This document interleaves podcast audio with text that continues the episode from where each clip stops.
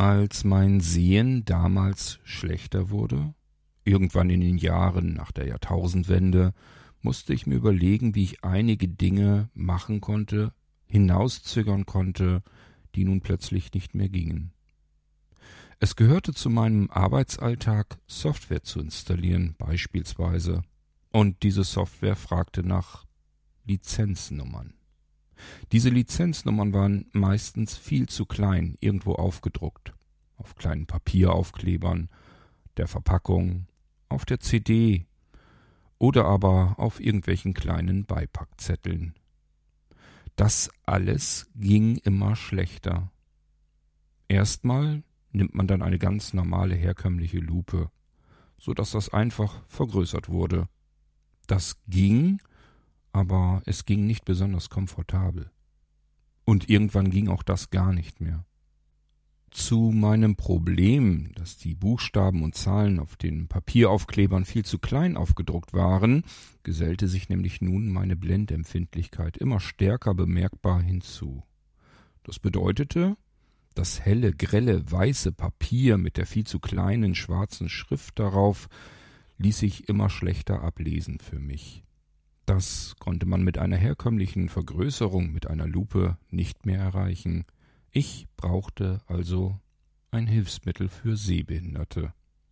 Dafür gibt es Hilfsmittelhändler, dachte ich und schaute mich um. So gab es elektronische Lupen, die genau das taten, was ich eigentlich brauchte. Ich hätte die Lupe einfach über den Lizenzcode halten können, sogar das Bild einfrieren sozusagen, dass ich also die Lupe frei bewegen konnte und das Bild blieb unverändert darauf weiter bestehen, so dass ich es in Ruhe ablesen konnte. Ich konnte mir das Ganze invertieren, so dass die schwarze kleine Schrift zu weißer kleiner Schrift wurde und das Ganze eben entsprechend stufenlos vergrößern. Ja, eine elektronische Lupe. Was mich störte, war der Preis. Viel zu teuer. Im vierstelligen Bereich für eine elektronische Lupe.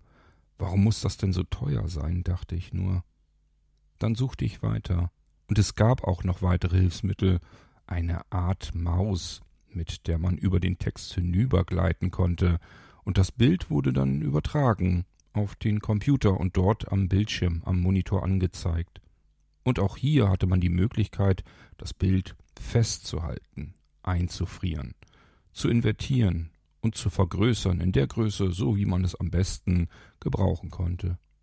Aber auch hier war das Hilfsmittel unverschämt teuer. Na klar, die Krankenkassen bezahlen es in Deutschland. Warum sollte man da auch die Preise gering halten? Das widerstrebte mir dieser Gedanke. Jetzt war allerdings mein mir mit in die Wiege gelegter Erfindergeist aufgeweckt. Konnte ich so etwas vielleicht auch selbst bauen? Nun schaute ich mich also um, generell auf dem Markt, nicht mehr bei den Hilfsmittelhändlern, sondern ganz allgemein, was es so gibt. Und ich fand das, was ich suchte. Kleine PC-Mikroskope, die man einfach per USB, kabelgebunden, anschließen konnte an den Computer und die ein kleines Kameramodul in sich hatten, das man in der Hand halten konnte und um dieses Kameramodul waren etliche LED-Lichter, die das Ganze gut beleuchteten.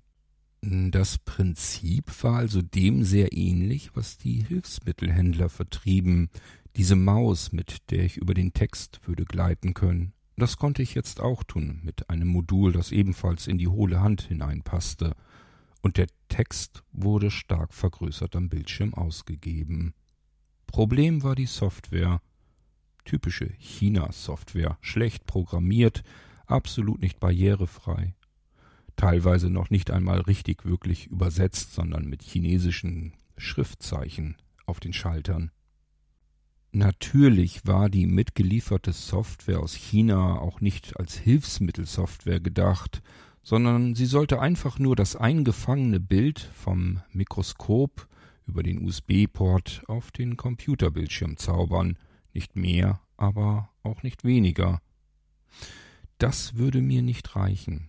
Ich brauchte etwas, womit ich das Ganze noch invertieren konnte, womit ich ein Standbild erzeugen konnte, womit ich das Ganze stufenlos vergrößern und verkleinern konnte und wenn ich es wollte auch einfach abspeichern konnte. Das alles gab die Software nicht her. Ich analysierte die Software, schaute mir die einzelnen Dateien an und stellte schnell fest, dass es einige unter diesen Geräten gab, die ein Standard-Videobild erzeugten, das ich in Windows einfach abgreifen konnte mit eigener Software. Somit konnte ich mich ans Programmieren heransetzen und dazu die Software programmieren, so wie ich sie mir vorstellte, wie ich sie gebrauchen konnte. Mein kleines Programm war schnell fertiggestellt. Es lauerte im Hintergrund bei mir auf dem Computer, und immer wenn ich eine kleine Tastenkombination drückte, kam es zum Vorschein und zeigte mir das Kamerabild an von dem angeschlossenen USB-Mikroskop. Mit den Tasten Plus und Minus konnte ich mir den Grad der Vergrößerung verstellen in Echtzeit. Für jedes Plus wurde einfach der Zoom-Faktor weiter heraufgezogen. Das Bild wurde größer, die Buchstaben und Zahlen wurden größer auf meinem Computerbildschirm. Hatte ich die Größe so eingestellt, wie ich sie gerne haben wollte, so dass ich alles gut ablesen konnte, konnte ich noch die Taste I dazu drücken. Das Bild wurde invertiert.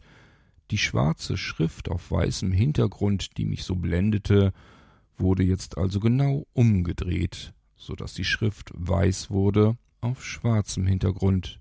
Meine Augen wurden nicht mehr geblendet und ich konnte den Text mühelos jetzt ablesen. Mit der Leertaste konnte ich das ganze Bild festhalten, einfrieren, und mit der Taste S konnte ich es abspeichern, wenn ich es vielleicht für spätere Zwecke noch einmal gebrauchen konnte.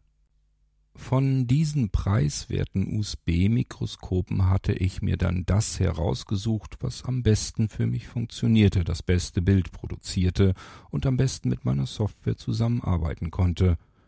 Dieses USB-Mikroskop hat keine 40 Euro gekostet plus einige Stunden, die ich zum Programmieren brauchte.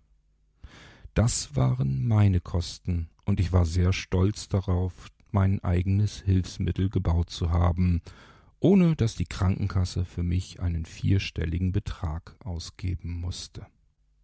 Mein eigenes selbstgebautes Hilfsmittel sah natürlich rein optisch schon nicht so professionell aus wie das der Hilfsmittelhändler, und sicherlich war die Software alles andere als professionell. Sie diente eben einfach nur dazu, das zu tun, so wie ich es am besten gebrauchen konnte.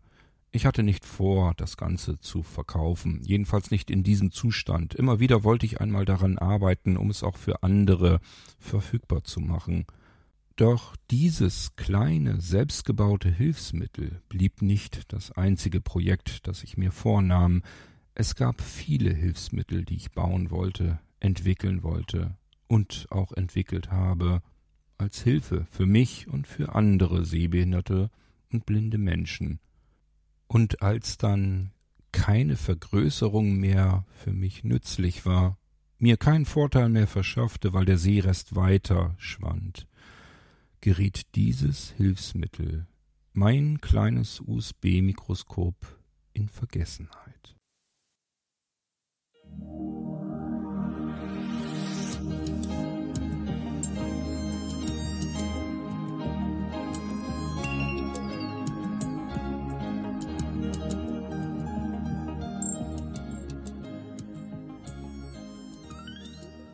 Hörtest eine Audioproduktion von Blinzeln Media, zu finden im Internet auf www.blindzellen.org. Blinzeln schreibt man in unserem Fall immer mit einem D in der Mitte. Wenn du uns gerne kontaktieren möchtest, so geht das einerseits per E-Mail an podcast.blindzellen.org oder du verwendest dafür unser Kontaktformular auf unserer Homepage direkt zu finden unter kontakt.blindzellen.org.